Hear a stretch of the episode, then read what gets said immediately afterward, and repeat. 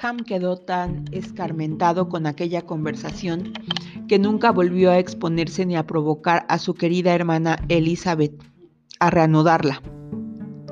Y ella se alegró de haber dicho lo suficiente para no mencionarse el tema más. Llegó el día de la partida del joven matrimonio y la señora Bennet se vio forzada a una separación que al parecer iba a durar un año por lo menos, ya que de ningún modo entraba en los cálculos del señor Bennet el que fuesen todos a Newcastle. Oh señor, no lo sé. ¿Acaso tardaremos dos o tres años? Escríbeme muy a menudo, querida tan a menudo como pueda, pero ya sabes que las mujeres casadas no disponemos de mucho tiempo para escribir. Mis hermanas sí podrán escribirme, no tendrán otra cosa que hacer. El adiós de Wickham fue mucho más cariñoso que el de su mujer. Sonrió, estuvo muy agradable y dijo cosas encantadoras. Es un joven muy fino, dijo el señor Bennet en cuanto se habían ido. No he visto nunca otro igual. Es una máquina de sonrisas y nos hace la pelota a todos. Estoy orgullosísimo de él. Desafío al mismo Sir William Lucas a que consiga un yerno más valioso. La pérdida de su hija sumió en la tristeza a la señora Bennet por varios días. Muchas veces pienso, decía, que no hay nada peor que separarse de las personas queridas. Se queda una tan desamparada sin ellas. Pues ya ves, esa es una consecuencia de casar a las hijas, observó Elizabeth. Te hará más feliz que las otras cuatro sigamos solteras. No es eso. Lidia no me abandona porque se haya casado, sino porque el regimiento de su marido está lejos. Si hubiera estado más cerca, no se habría marchado tan pronto. Pero el desaliento de este suceso le causó... se alivió enseguida y su mente empezó a funcionar de nuevo con gran agitación ante la serie de noticias que circundaban por aquel entonces. El ama de llaves de Netherfield había recibido órdenes de preparar la llegada de su amo, que iba a tener lugar dentro de dos o tres días, para dedicarse a la casa durante unas semanas. La señora Bennet estaba nerviosísima, miraba a Jane y sonreía y sacudía la cabeza alternativamente. Bueno, bueno, ¿con qué viene el señor Bingley, hermana? Pues fue la señora Philip la primera en darle la noticia. Pues mejor, aunque no me importa. Tú sabes que nada tenemos que ver con él y que no quiero volver a verlo. Si quiere venir a Netherfield, que venga. Y quién sabe lo que puede pasar. Pero no nos importa. Ya sabes que hace tiempo acordamos no volver a decir palabra de esto. ¿Es cierto que viene? Puedes estar segura, respondió la otra, porque la señora Nichols estuvo en Meriton ayer tarde. La vi pasar y salí dispuesta a saber la verdad. Ella me dijo que sí, que su amo llegaba. Vendrá el jueves a más tardar. Puede que llegue el miércoles. La señora Nichols me dijo que iba a la carnicería a, llegar, a encargar carne para el miércoles y llevaba tres pares de platos listos para matar. Al saber la noticia, Jane mudó de color. Hacía meses que entre ella y Elizabeth no se hablaba de Bingley, pero ahora, en cuanto estuvieron solas, le dijo, He notado, Elizabeth, que cuando mi tía comentaba la noticia del día, me estabas mirando. Ya sé que pareció que me dio apuro, pero no te figures que era por alguna tontería. Me quedé confusa un momento porque me di cuenta que me estarías observando. Te aseguro que la noticia no me da ni tristeza ni gusto. De una cosa me alegro, de que viene solo, porque así lo veremos menos. No es que tenga miedo por mí, pero temo los comentarios de la gente. Elizabeth no sabía qué pensar. Si no le hubiera visto en Derbyshire, habría podido creer que venía tan solo por el citado motivo, pero no dudaba que aún amaba a Jane y hasta se arriesgaba a pensar que venía con la aprobación de su amigo o que se había atrevido incluso a venir sin ella. Es duro, pensaba a veces, que este pobre hombre no pueda venir a una casa que ha alquilado legalmente sin levantar todas esas cábalas. Yo le dejaré en paz. A pesar de lo que su hermana decía y creía de buena fe, Elizabeth pudo notar que la expectativa de la llegada de Bingley le afectaba. Estaba distinta y más turbada que de costumbre. El tema del que habían discutido sus padres acaloradamente hacía un año surgió ahora de nuevo. Querido mío, supongo que en cuanto llegue el señor Bingley irás a visitarle. No y no. Me obligaste a hacerlo el año pasado, prometiéndome que se iba a casar con una de mis hijas, pero todo acabó en agua de borrajas y no quiero volver a hacer semejante paripé como un tonto. Su mujer le observó lo absolutamente necesaria que sería aquella atención por parte de todos los señores de la vecindad en cuanto Bingley llegase a Netherfield. Es una etiqueta que me revienta, repuso el señor Bennet. Si quiere nuestra compañía, que la busque. Ya sabe dónde vivimos. No puedo perder el tiempo corriendo detrás de los vecinos cada vez que se van y vuelven. Bueno, será muy feo que no le visites, pero eso no me impedirá invitarle a comer. Vamos a tener en breve la mesa de la señora Long y a los Golding. Y como contándonos a nosotros seremos trece, habrá justamente un lugar para él. Consolada con esta decisión, quedó perfectamente dispuesta a soportar la descortesía de su esposo, aunque le molestara enormemente que con tal motivo todos los vecinos viesen a Bingley y antes que ellos.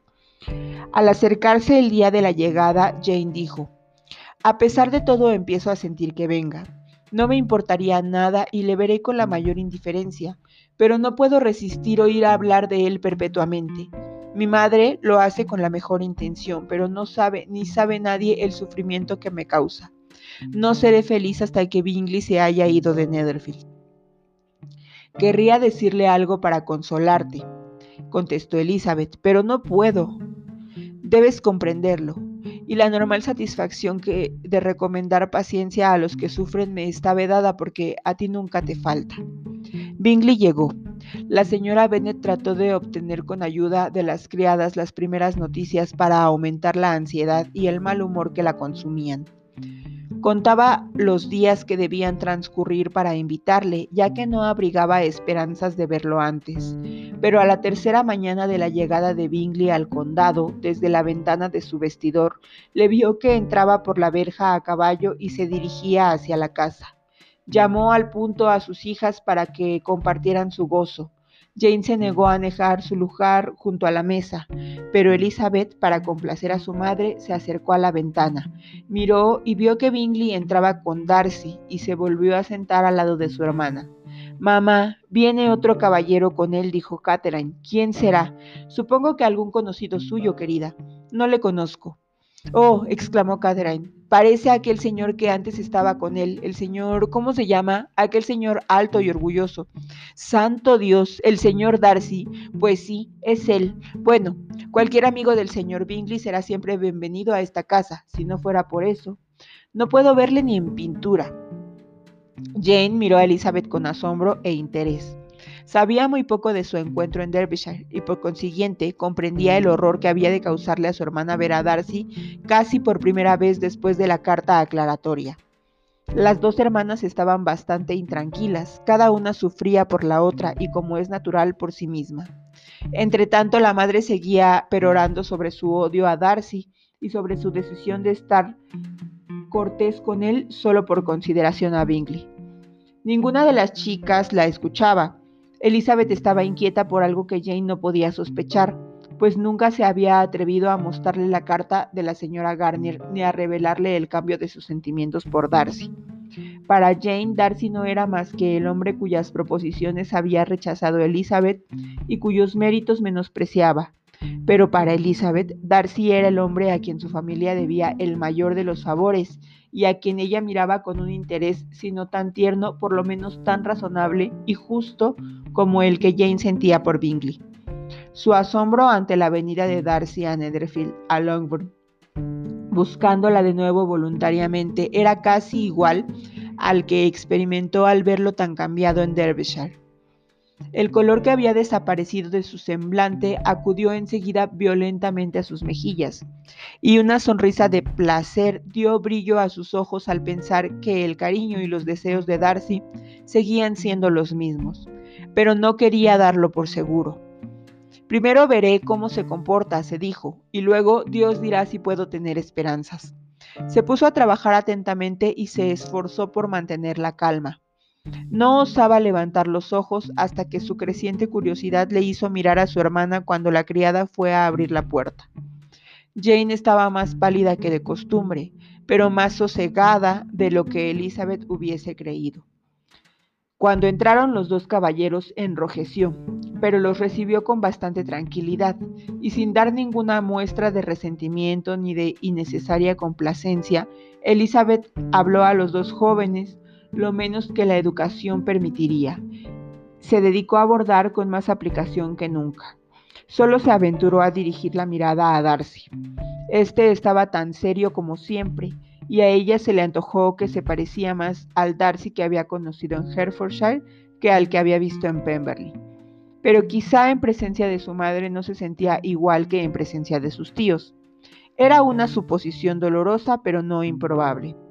Miró también un instante a Bingley y le pareció que estaba contento y cohibido a la vez. La señora Bennet le recibió con unos aspavientos que dejaron avergonzadas a sus dos hijas, especialmente por el contraste con su fría y ceremoniosa manera de saludar y tratar a Darcy. Particularmente Elizabeth, sabiendo que su madre le debía a Darcy la salvación de su hija predilecta de tan irremediable infamia, se entristeció profundamente por aquella grosería. Darcy preguntó cómo estaban los señores Garnier y Elizabeth le contestó con cierta turbación. Después apenas dijo nada. No estaba sentado al lado de Elizabeth y acaso se debía a esto su silencio, pero no estaba así en Derbyshire. Allí, cuando no podía hablarle a ella, hablaba con sus amigos, pero ahora pasaron varios minutos sin que se le oyera la voz y cuando Elizabeth, incapaz de contener su curiosidad, alzaba la vista hacia él, le encontraba con más frecuencia mirando a Jane que a ella, y a menudo mirando solo al suelo. Parecía más pensativo y menos deseoso de agradar que en su último encuentro. Elizabeth estaba decepcionada y disgustada consigo misma por ello. ¿Cómo pude imaginarme que estuviese de otro modo? se decía. Ni siquiera sé por qué ha venido aquí. No tenía humor para hablar con nadie más que con él, pero le faltaba valor para dirigirle la palabra. Le preguntó por su hermana, pero ya no supo más que decirle. Mucho tiempo ha pasado, señor Bingley, desde que se fue usted, dijo la señora Bennet. Efectivamente, dijo Bingley. Empezaba a temer, continuó ella, que ya no volvería. La gente dice que por San Miguel piensa usted abandonar esta comarca, pero espero que no sea cierto. Han ocurrido muchas cosas en la vecindad desde que usted se fue. La señorita Lucas se casó y está establecida en Hunsford, y también se casó una de mis hijas. Supongo que lo habrá usted sabido. Seguramente lo habrá leído en los periódicos. Salió en el Times y en el Courier, solo que no estaba bien redactado. Decía solamente, el caballero George Wickham contrajo matrimonio con la señorita Lydia Bennet sin mencionar a su padre ni decir dónde vivía la novia ni nada. La gacetilla debió ser obra de mi hermano Garnier y no comprendo cómo pudo hacer una cosa tan desabrida. ¿Lo vio usted? Bingley respondió que sí y la felicitó. Elizabeth no se atrevía a levantar los ojos y no pudo ver qué cara ponía Darcy. Es delicioso tener una hija bien casada, siguió diciendo. Pero al mismo tiempo, señor Bingley, es muy duro que me haya ido tan lejos. Se han trasladado a Newcastle, que cae muy al norte según creo, y allí estarán no sé cuánto tiempo. El regimiento de mi yerno está destinado allí. ¿Por qué habrían ustedes oído decir que ha dejado la guarnición del condado y que se ha pasado a los regulares? Gracias a Dios tiene todavía algunos amigos, aunque quizá no tantos como merece. Elizabeth, sabiendo que esto iba dirigido a Darcy, sintió tanta vergüenza que apenas podía sostenerse en la silla. Sin embargo, hizo un supremo esfuerzo para hablar y preguntó a Bingley si pensaba permanecer mucho tiempo en el campo. Él respondió que unas semanas. Cuando haya matado a usted todos sus pájaros, señor Bingley, dijo la señora Bennet, venga y mate todos los que quiera en la propiedad de mi esposo. Estoy segura que tendrá mucho gusto en ello y de que le reservará sus mejores nidadas. El malestar de Elizabeth aumentó con tan innecesaria y oficiosa atención. No le cabía la menor duda de que todas aquellas ilusiones que renacían después de un año acabarían otra vez del mismo modo. Pensó que años enteros de felicidad no podían compensarle a ella y a Jane de aquellos momentos de penosa confusión. No deseo más que una cosa, se dijo, y es no volver a ver a ninguno de estos dos hombres. Todo el placer que pueda proporcionar su compañía no basta para compensar esta vergüenza. Ojalá no tuviera que volver a encontrármelos nunca.